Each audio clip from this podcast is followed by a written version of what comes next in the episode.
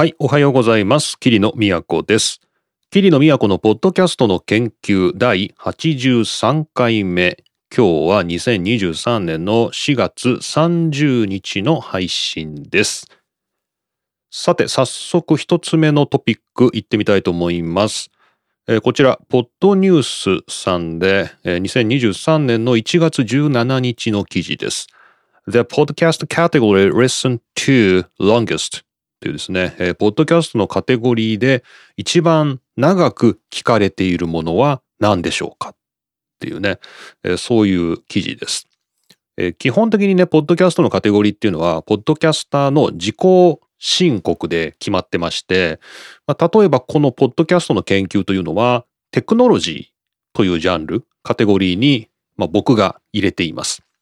このテクノロジーっていうのは、あの、その中にさらにサブジャンルもあるんですけど、この番組はその一番トップのテクノロジーというね、あの他にサブカテゴリーに分類しない、えーテクノロジーというところに入れていたはずです。はずです。で、これも僕があの自由に決められるんで、例えばある日これが、えー個人ジャーナルとかですね、あの、別のとこに行ってもいいし、アートとかね、芸術、芸能みたいな、そっちの方に行ってもいいし、それは本当自分で決められるんですけど、リスナーはある程度このカテゴリーを見て、あの、選ぶっていうこともあるんじゃないかと。いうことで、まあ、このカテゴリーどこに入れるかっていうのも、まあ、ポッドキャストを配信する側としては、工夫のしどころなんですよね。で、その一つの指標っていうのが、まあ、どのカテゴリーにあるポッドキャストが長くですね、聞かれてるかと。えまあ、再生されているかっていう、そのね、トップ5、えーこれは世界データで、えーまあ、言われているものっていうことで、えポッドニュースが言うところでは、1位が社会と文化ですね、ソサイティカルチャー。で、2位がコメディ。いや、あの、このコメディはね、本当にね、世界的に、やっぱりね、ポッドキャストのカテゴリーとして人気だし、やっぱ一回再生すると、最後まで聞いちゃうんだろうね、コメディとかね。ぱ引っ張るんだよね。で、3位がニュース。はい。で、4位がトゥルークライム。えー犯罪ものですか。犯罪ものはね、本当にこれ英語圏では人気のポッドキャストジャンルですよね。そして、えー5位がヘルスということで、まあ、健康ですね、えー文化と社会、コメディ、ニュース、犯罪、そして健康という、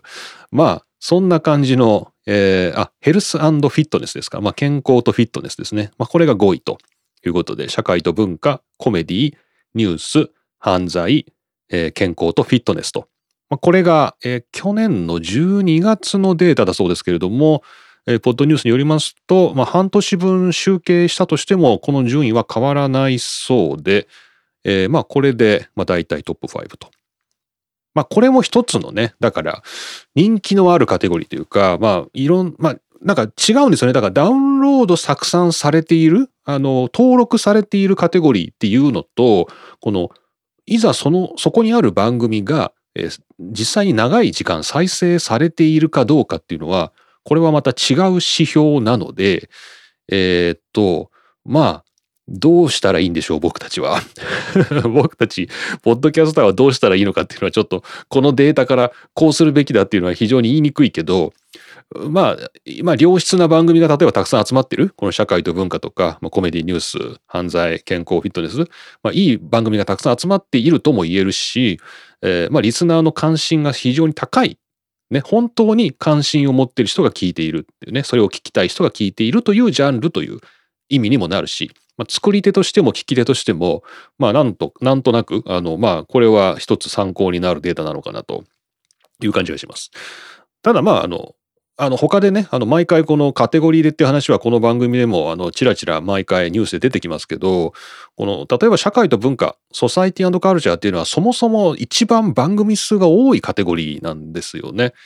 あの、まあ、実際僕も一つこのソサイティカルチャーで配信してますけど、なんか入れやすいというかね、なんか日常の話とか、まあ、ニュースに関わる話とかでもそんなに堅苦しくないものとかは、まあこのソサイティカルチャーっていうね、とこに入れやすいっていうのもありまして、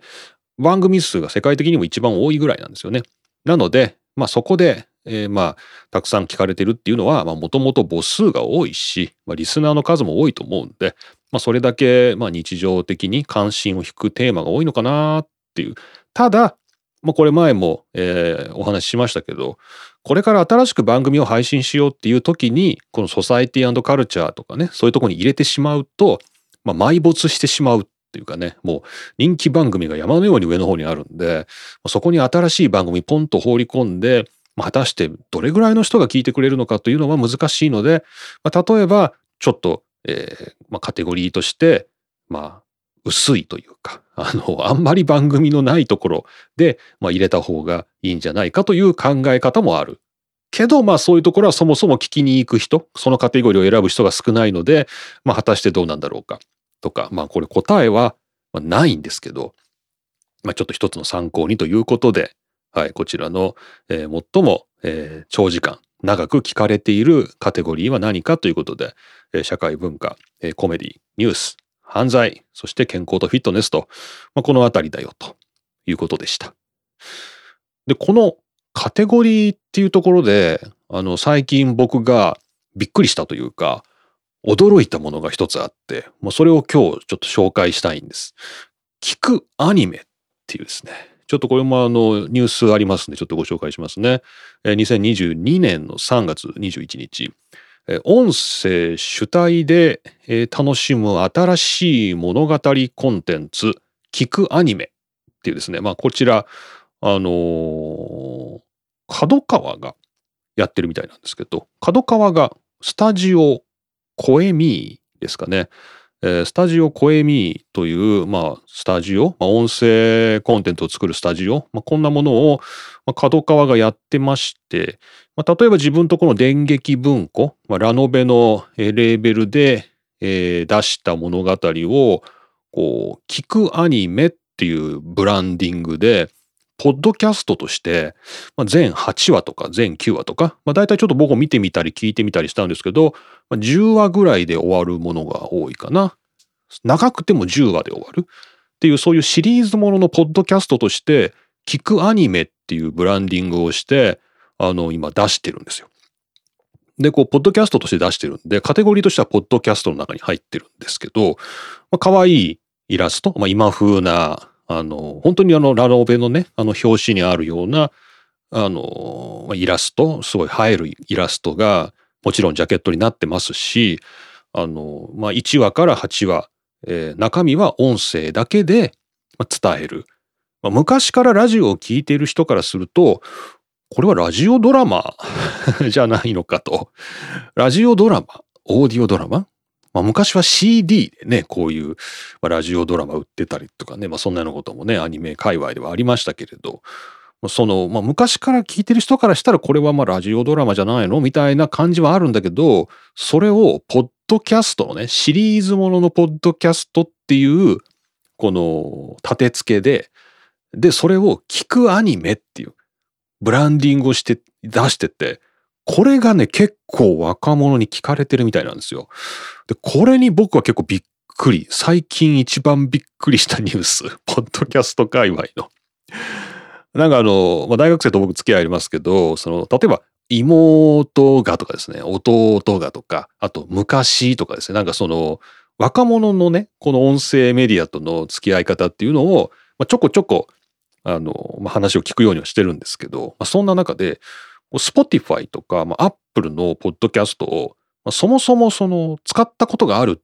ていう人はそもそも少ないんですけど、あの、そんな中で、この聞くアニメをね、これ無料なんですよね、全部ね、基本的に。これすごいなと思うんですよ。電撃文庫で出してるものがね、紙は有料なんですよ。だし、仮にそれがあの、オーディオブックとして出されれば、それも有料だと思うんですよ。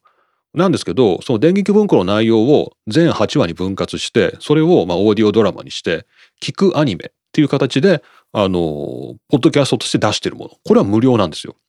で、やっぱ若い子無料好きじゃないですか。で、あの、それを聞くと。で、まあそこからまあ本も買ったりもするしっていうね、なんかアニメを実際に放送されたら見たりもするしっていうような形になってるみたいで、こうなんかポッドキャストっていうふうに意識せずに、こう聞くアニメを聞いてるっていう、なんかそういうね、すごい若い世代がどうも一定数いるらしい。これはあのちょっと中年からはね、見えない世界だったんで、結構びっくり。で、うまいなと思ったんですよ、角川が。うまいなって。ポッドキャストとか言わない。わかりにくいから。聞くアニメっていう。このブランディングはね、すごい賢いなって思ったのは僕だけでしょうか。ね、聞くアニメってわかりやすい。だからこの番組のポッドキャストとかもあんまこだわって使ってますけど、なんか、なんだろうな、もうちょっとわかりやすく、こうなんかこの聞くアニメみたいな、なんかそういうブランディングができないもんですかね。まあ、例えば僕 F1 のポッドキャストやってますけど、あれもポッドキャスト、F1 のポッドキャストっていうんじゃなくて、な、なに聞くスポーツ？聞くスポーツってあってなあれ、番組自体がスポーツやってるわけじゃないからな。聞く、聞く F1。ね、難しい。この辺のね、あの、ただの、あの、バズる言葉だけ考えればいいんじゃなくて、やっぱ中身と繋がってなきゃいけないんで難しいんですけど、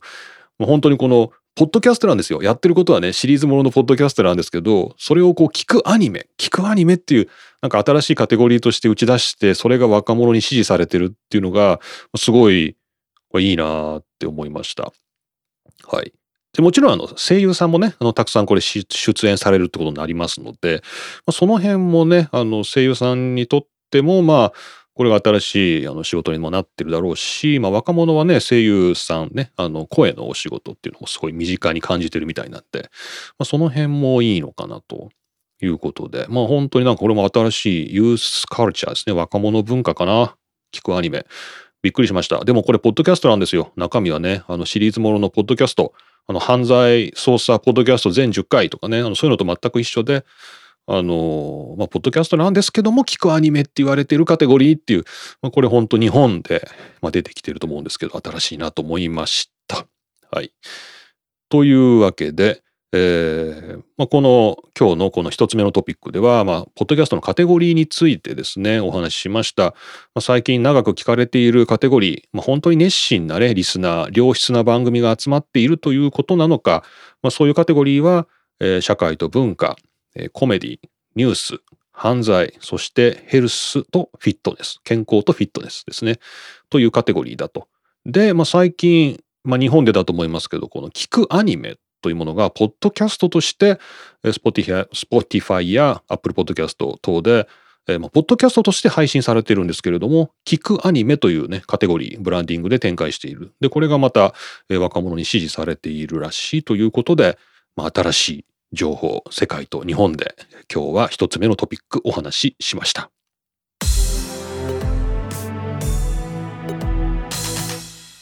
はい。二つ目の話題は動画ポッドキャストですね。ビデオポッドキャストです。いやーなんか英語圏のね、ポッドキャストのニュースを拾ってますと、定期的にビデオポッドキャストが熱いっていうね、ビデオのポッドキャスト、これがこれから来るんだっていうですね、まあそういう記事がすごく多いですね。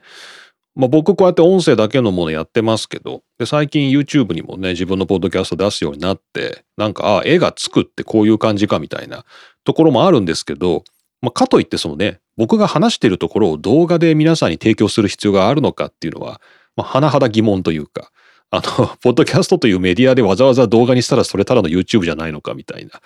なんかそういう根本的な疑問もあるんで、まあ、なおさら、あの、ポッドキャストでビデオがっていう話が出ると、ちょっとやっぱ皆さんと一緒に検討したくなるんですよね。なのでちょっと今日2つ記事持ってきましたけど、これあの2つとも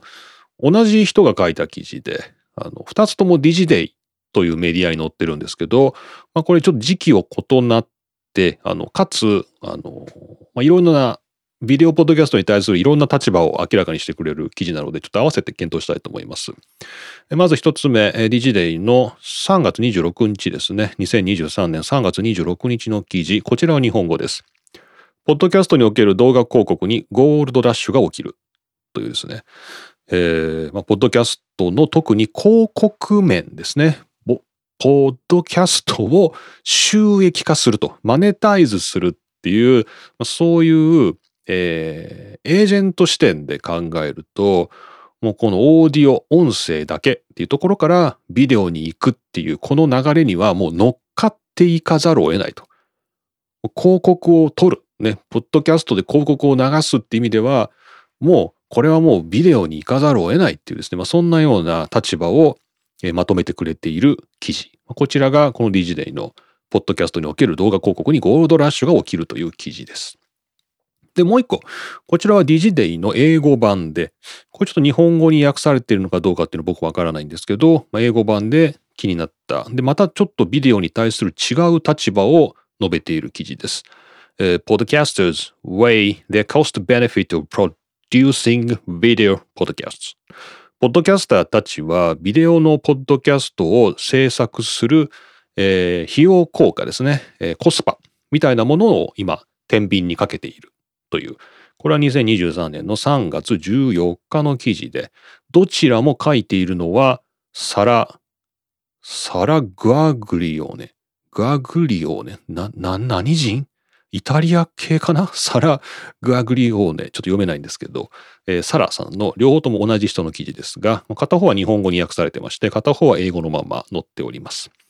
で、こちら2番目の記事、英語でっていう記事の方は、さっきはあの、ポッドキャストのエージェント、あの、それをまあ、マネタイズする、あの、ビジネスにしていこうっていう側の立場では、もうビデオポッドキャスト乗っていかなきゃいけないんだっていう立場を説明していた記事なんですけど、こっちはタイトル通り、ポッドキャスターね、実際にポッドキャストを制作している人たちに、こっちは話を聞いていて、いや、ちょっとビデオでやるのはコストがねっていうかね、手間がね、かかっちゃうからねっていう、まあ、なんかもうちょっと現場寄りの、えー、まあどっちかというと僕寄りというかね、僕ら寄りの、えー、立場をまあ、説明してくれている記事で、これ2つ合わせて読むといいのかなということで、ちょっと今日ご紹介しました。で今までこの番組でも紹介してきた動画ポッドキャストの効果みたいなね、あのそういうものは、基本的にはま広告とか、まビジネスの観点で、これはもう動画にしていく。ね、なぜなら、ま広告が入れやすいと。まあ、例えばこのディジデイのゴールドラッシュに関する記事でも、仮にこの、例えば2人や3人のホストがテーブルを囲んで話しているポッドキャスト、これはもちろん音声だけでも成立するんですけど、仮にこれをビデオでも収録して、例えば3カメ置いたりして編集して、これも例えばポッドキャストとして出すっていう時に、例えばコカ・コーラがですね、スポンサーについたとしましょう。で、これは音声だけだったら、このコカ・コーラの良さっていうのを、こう、あの、ホストが説明しないといけませんよね。言葉だけでね。あるいはこう、シュワーとかですね、そういう、まあ、コーラを思わせるような効果音とかを使って、え皆さんもね、暑い夏になりましたらコカ・コーラ飲みませんかみたいな話を、まあ、しなきゃいけないんだけど、まあ、例えばこの3人の例えばキャストが話しているだけのこのビデオのところの、例えばテーブルの上にこのペットボトルでね、コカ・コーラを置いておくだけみたいな。これだけでも、これは広告として成立するんだと。まあ、確かに？あの、もうそれ言ったら使ってる PC がね、バイオだとか Mac だとかね、あの、何気なく iPhone だとかね、あの、Android だね、これがサムソンだとかね。それってなんか今、映画でやられてる手法っていうかね、こう、なんか、なんていうんですかね、ああいう広告ね、あの、さりげなく置いてあるんだけども、それが広告だっていう。例えばこういうことがポッドキャストでもできるようになると。まあ、そんなようなこととか。あとか複数のね、ブランドを混ぜて、あの、例えばこう、まあ、洋服のブランドを宣伝してで飲み物のブランドを宣伝してで次にあの例えばそうですね、えー、インターネットのサービスの広告をとかいうのを、まあ、なんかなんかねバラバラに音声だけで広告するんじゃなくてそれをこう映像としてガチョンとですね一個ガチャンコしてですね一つのこうなんか宣伝としてもやることができるんじゃないかとかですね。まあとにかくあの映像にすることによって広告的な表現という幅が広がると、まあ、必然的にこう広告を取りやすくなると。なので、ビデオに行くのは必然だというですね、まあ、そんなようなのがエージェント側の考えだと。まあ、なるほどと。まあ、これは今までも紹介してきたような、このアメリカにおけるビデオに対するポッドキャストのなんか前のめりな感じっていうのが、まあ、こういうとこにあるのかなと思います。その一方で、ポッドキャスター側としては、実際に作る側としては、やちょっとそんな絵つけろって言われてもっていうところもやっぱあるじゃないですか。で、この、えー、ともう一個の DigiDay の記事ですね、えー、ポッドキャスター側は、今、ちょっとそのビデオにすることのコスパみたいなものをちょっと、まあ、天秤にかけてるっていうのは、やっぱみんな YouTube とかで目が肥えてるんで、あの、単に喋ってるところだけを絵にして載せとけばそれでビデオポッドキャストでしょっていうわけにはいかないよねと。みんなすごい、あの VTuber もだし普通に YouTuber とかあとはね Vlogger とかですね。まあみんなものすごい編集をしてあの魅力的な動画を YouTube で提供してるわけでそこに例えばあの Zoom のね あの4分割されたあのあの話してるだけのやつを載せてはいこれでビデオポッドキャストですよみたいな風にはいかないよねと。そこはねやっぱりちゃんとあの2カメ3カメ用意してあの編集を駆使してあのちゃんとしたあのやっぱ動画としてのクオリティもやっぱ担保しなきゃいけないと。そうなってくると果たしてそれがねあのポッドキャストの制作として可能な手間なのかそもそも可能なのかっていうと可能だとしてもそれが果たしてコスト的に見合うのかっていうのはちょっとポッドキャスターとしては二の足を踏む疑問じゃないのかっていうですね。まあそういうことがもう一個の記事には書いてあります。えー、何百万人もですね例えば動画にしたことでリスナーを獲得できるんであればそれは価値があるんだろうけども、まあ、実際のところはそんなことはないよねと。ね、あとは顔が見えないということが逆にこうリスナーとポッドキャスターの間の絆を深めるというかお互いに顔が見えないということが大事なんだっていうですね、まあ、そんなような考え方もあり、まあ、果たして本当に動画にすることはポッドキャストにとって必要なのかということをもう一つの記事では制作者側の観点で書いている。これ面白いですよね。これしかも両方とも同じ人が書いてるっていうね、記事としては。違う立場のことを同じメディアで違う記事として同じ人が書いてるっていうところがちょっと面白くて。しかもこう2つとも別にリンクしてるわけじゃなくてたまたま見つけただけなんですけど、まあ、これどっちも真実だろうなっていうことで、まあ、答えはないんですけど、どうなんでしょうね。なんかね、あの、まあ、確かに動画いいなとも思いますけど、うん、やっぱちょっと僕もポッドキャスター側としては、ちょっとね、そのコストはねっていうところが、やっぱりあるかなっていう気はしますね。はい。はい。というわけで、まあもしかしたら今後ね、あの、すごい人気のあるビッグなポッドキャストはどんどん動画になっていくけれども、もうちょっとこう草の根のですね、独立系のものはオーディオにとどまるとか、何か新しい変化があるのかもしれないですけども、それをアメリカが予言しているかもしれないという感じです。はい。というわけで、ディジデイの2つの記事、今回2つ目のトピックで取り上げました。1つ目、2023年3月26日、ポッドキャストにおける動画広告にゴールドラッシュが起きるという記事。で、もう一個、2023年の3月14日、ポッドキャスターはビデオポッドキャストを作ることのコストパフォーマンスを今真剣に考えていると、そういう記事2つご紹介しました。はい。というわけで、ここから先はパーティータイム。えー、今までお話しした記事に対するキリノの本音や、皆さんからのコメント、あるいは、本編には到底載せられないようなグダグダしたような話、まあ、これを時間のある皆さんと共有できる素晴らしいパーティー。もし時間があれば、この先もお聞きください。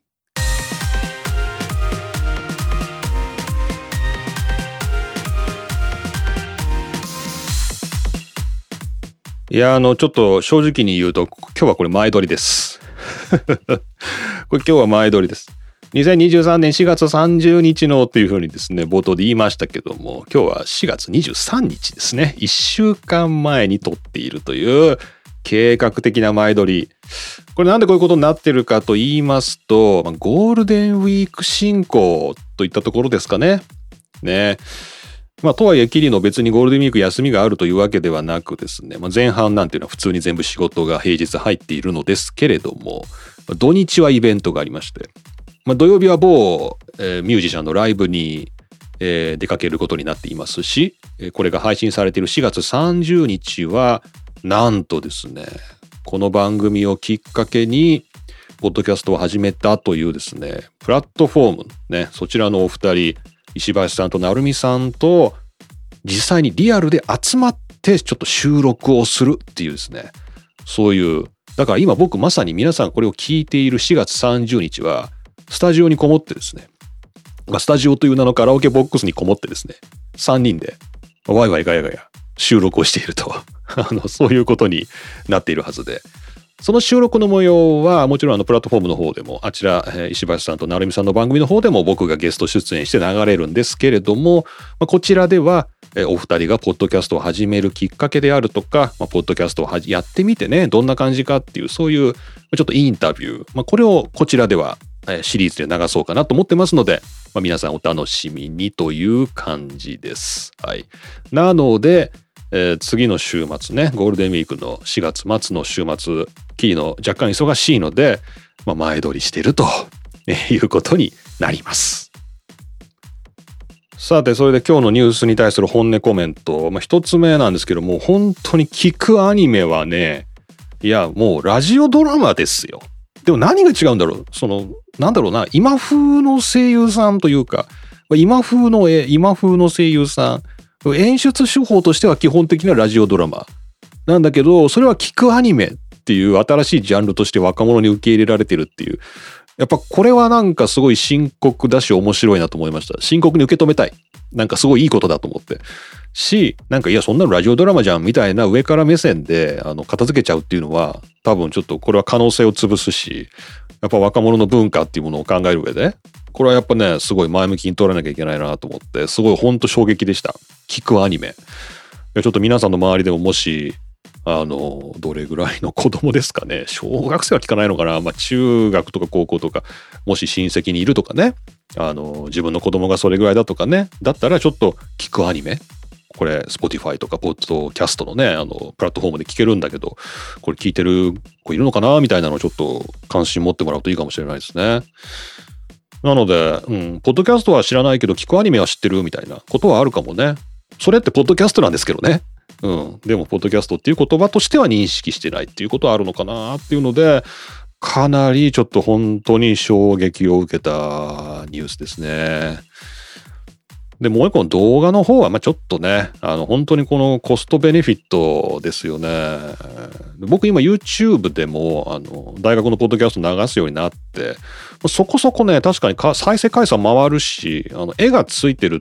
あの、アバターを載せてるんですよね。その、話してる人が、まあ、どんな人かっていう、そのアバターをあの作ったんで、あの、それを毎回毎回、あの、サムネで、あの、まあ、載せてるんですけど、その辺のちょっとこう、想像力を補助してくれるというか、絵がつくことでね、ジャケット以外に、その毎回その話してる人とか、まあそのなんか絵がつくことで、なんかこう、受け入れやすくなるというか、まあ、話が聞きやすくなるとかね、ちょっと想像しやすくなるとか、なんかそういうメリットはあるなと、まあ、グラフィックがつくことで、ちょっとこう親しみやすくなるっていう、そういう効果はあるし、なんかそれは前向きに捉えたいなと思ってるんですけど、まあ、収録してるところをね、あの、まあ、その、なんですかね、3カメ、4カメ立てて、カット切り替えながら、あの、っていうと、やっぱりちょっとスタッフもね、いないといけないし、一人でやるなら、後編集しなきゃいけないし、まあ、それはちょっとね、あの、できない相談かなっていう気はするけど、まあ、やれるんだったら一回やってみてもいいかもしれないですけどね。ということで、まあ、ちょっと複雑な気持ち、本当にあの記事に書いてあったような気持ちが、まあ、ポッドキャスター側として共有できるなっていうことでご紹介しました。はい。えー、まあそんな感じで、ゴールデンウィーク会としては、お開きにしようかなと 思います。え、実はいろいろとあの私、キリノも新しい機材を、えー、試してみたりとかですね、またあの、ポッドキャスト制作において、また皆さんと共有したい最新情報ありますし、なかなかあの古い、あとですね、古いポッドキャスト本っていうんですかね、この出始めの頃の2005年とかですね、2006年とか、その頃の古いポッドキャストの入門書っていうのをちょっと古本で集めたりしてて、まあこれはなんか論文になるんじゃないかと思って集めてるんですけど、なんかその辺の古いね、ポッドキャスト入門書、この辺をちょっと紐解いてみたりとか、単にニュースを紹介するだけじゃなくて、ポッドキャストの歴史に関わったり、こうなんか僕らの、まあ、現在のね、制作状況に関わったり、まあ、そんなこともこの番組でシェアしていけたらなと思いますので、よろしくお願いします。また皆さんからのお便りメッセージも募集しております。えー、マシュマロ、Google フォーム、あるいは、えー、マストドンでですね、えー、なんとか霧の宛てに届く文章で送っていただければと思います。